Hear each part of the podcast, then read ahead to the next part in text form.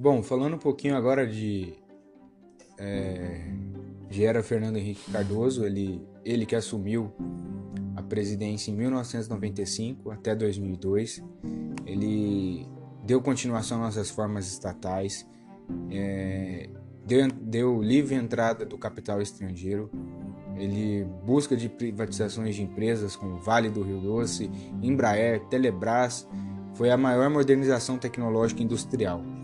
Ele também teve pontos negativos, que foi entrega cap ao capital estrangeiro, é, geração de desemprego, aumento da desigualdade social, sobrevalorização do dólar frente ao real, racionamento de energia no ano 2000, que faltava energia, aumento do trabalho informal, intensificação de movimentos sociais. Teve também o MST, a reforma agrária, a saúde, a Anvisa e a ANS, combate à AIDS, autorização de quebra de patentes, epidemias de dengue, retiradas de capitais internacionais, o FMI, é, aumento da dívida externa de 60 bi para 245 bi em 2002. E esse foi mais ou menos é, o, o, o, período de, do FHC. Né? Tem mais coisinhas que eu vou adicionar que foram é, programas sociais. Né? Ele Programas como erradicação do trabalho infantil, Bolsa Escola, Bolsa Alimentação, Vale Gás, Lei de Responsabilidade Fiscal, que entrou no ano de 2000. E no final de tudo isso, ele ainda conseguiu acabar o mandato com dinheiro em caixa, né? O Brasil ainda assim estava com dinheiro em caixa. E logo após, é, assume o presidente Luiz Inácio Lula da Silva, tem novas eleições, né?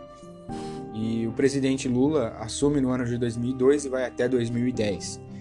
Ele tinha um discurso mais moderado, ele tinha simpatia pela classe média e pela elite, ele, é, ele preencheu os ministérios com, com remanescentes da luta armada e opositores da ditadura, ou seja, as pessoas que sofreram naquela época, né? É, fez a manutenção da política econômica é, fez esquema de alianças, é, colocou o PAC, que seria o Projeto de Aceleração e Crescimento, é, no que se diz respeito à economia. Ele aumentou o poder de compra, diminuiu a dívida, a dívida externa com o FMI, é, o, Brasil, o Brasil passou a, de ser devedor para credor.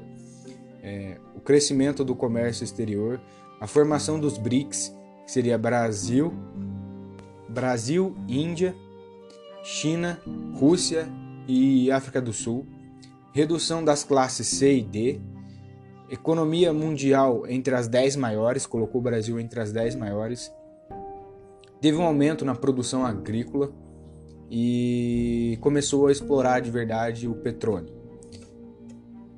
E no final do, teu, do, do seu mandato é, teve problemas como denúncias de corrupções, como mensalão. Esse foi basicamente o período do ex-presidente Lula, além de outras coisas como como Fome Zero, Bolsa Família, ProUni, ProNaf, Minha Casa Minha Vida. E, e o Brasil ganhou um grau de investimento por, por, ter, por ter crescido, né? É, o Brasil teve um grau de investimento maior relacionado ao, ao exterior, né?